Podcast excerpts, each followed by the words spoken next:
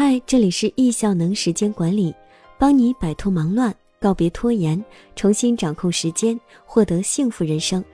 今天要分享的文章：六个持续精讲之道，学会一个就受用终生。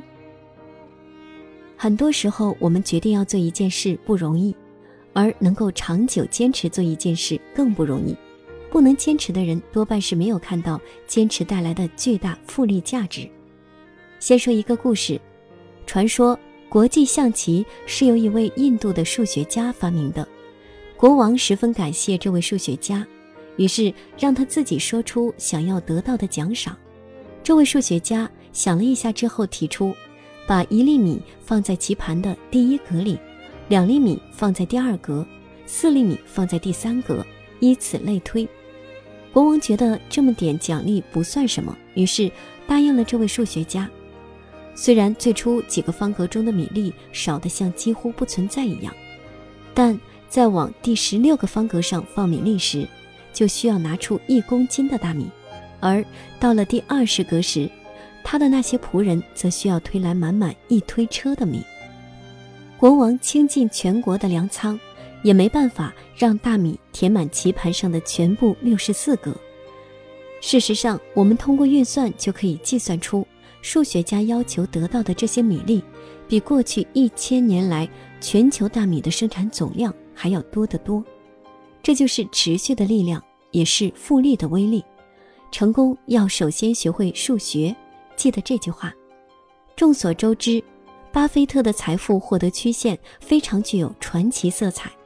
二十一岁一万，二十五岁十四万，三十四岁四百万，四十三岁三千四百万，五十二岁三点七六亿，五十八岁飙升到三十八亿，六十六岁一百七十八亿，八十四岁六百三十七亿。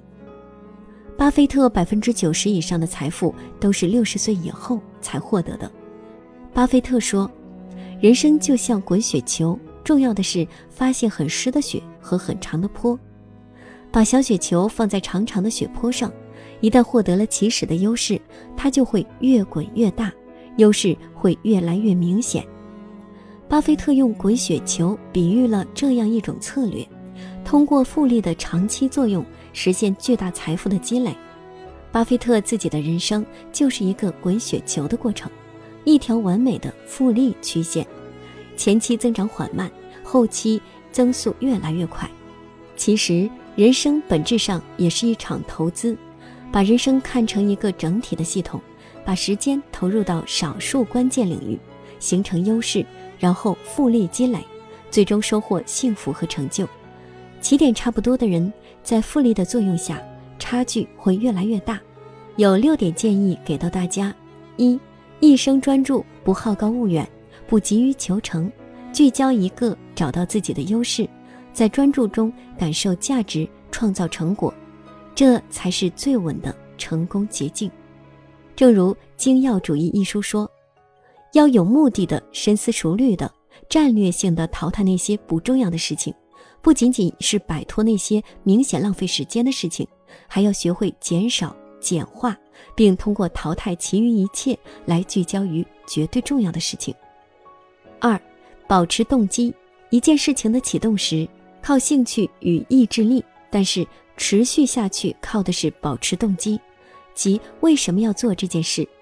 动机会消失，同时在去追寻实现目标的过程中，我们一定会遭遇很多的困难和挫折，这就是绝大多数人的放弃一件事的原因。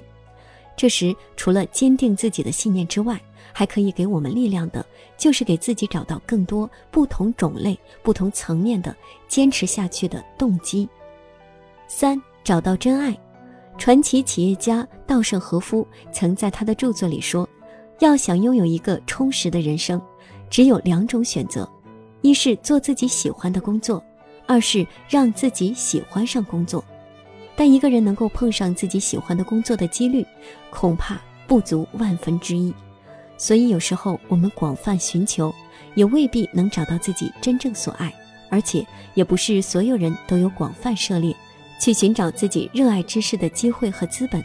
所以在自己现有的工作中，在自己手头的工作上，去发现能让自己快乐的因子，就显得真实可操作多了。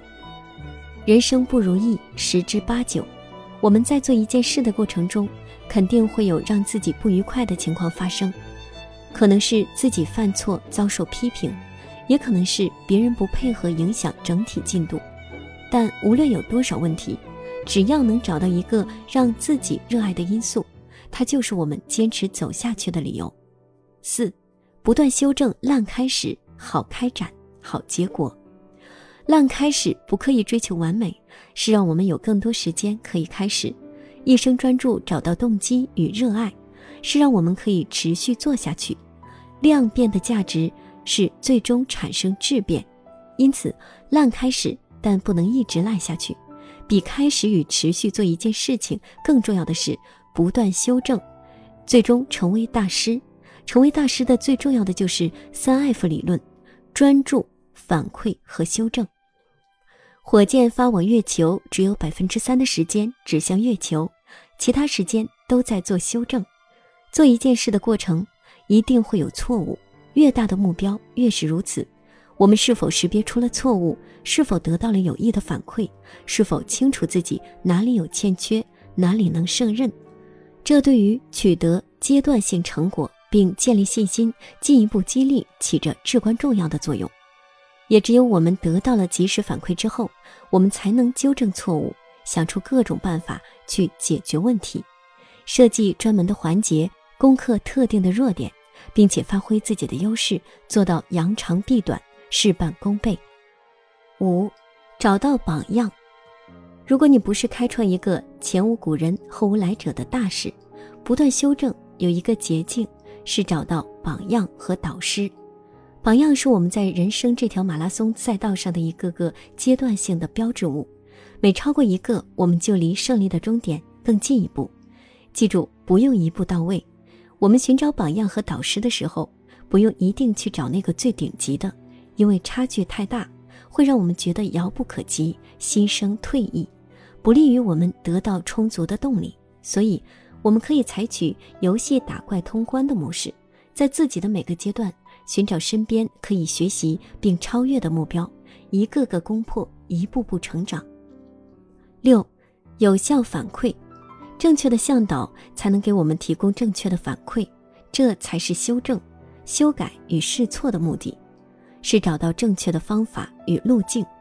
人都有盲点和不足，如果不能通过从别人那里获得及时有效的反馈意见，我们想要快速改进自己的行为，需要花费更多的时间，付出更大的代价。所以，要在自己的生活中找到榜样，在自己工作的领域里找到大咖，他们身上有你想要的结果。找到有结果的人，问问他们你为什么这么成功，有什么秘诀。然后模仿，有机会得到指导最好，即使没有，远远望见也是一种激励。最佳状态是耳濡目染，被大师围绕。所以，虚心接受别人的反馈，是我们每个人都要修行的人生功课。越是高手，越要简单相信照做，这样高手就越愿意花时间指导。谁也不愿意浪费时间在犹豫不决的被指导者身上。以上六点就是获得人生持续经济力量的建议，热爱其中，专注持续做，善用时间，不断精进，复利的威力会超乎你的想象。